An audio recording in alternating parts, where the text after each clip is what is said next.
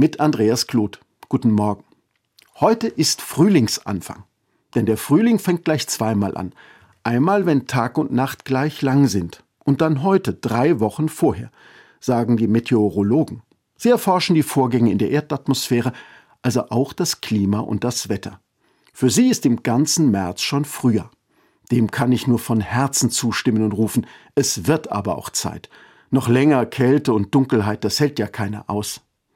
Die Sonne scheint mehr und länger, das verändert den Hormonmix im Körper. Das Schlafhormon Melatonin wird weniger, Serotonin und Dopamin mehr, wir fühlen uns glücklicher, vitaler, unser Körper wird nach der Winterpause hochgefahren. Wir haben Anteil an den Jahreszeiten.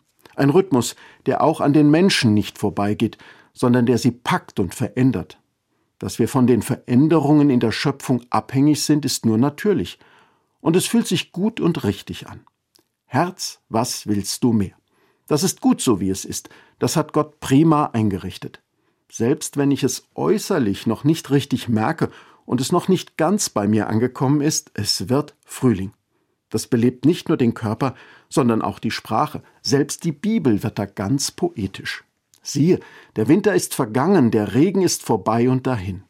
Die Blumen sind hervorgekommen im Lande, der Lenz ist herbeigekommen, und die Turteltaube lässt sich hören in unserem Lande. Der Feigenbaum lässt Früchte reifen, und die Weinstöcke blühen und duften. Diese Worte gefallen mir gut. Sie erinnern mich daran, dass Gott alles geschaffen hat und überall zu Hause ist.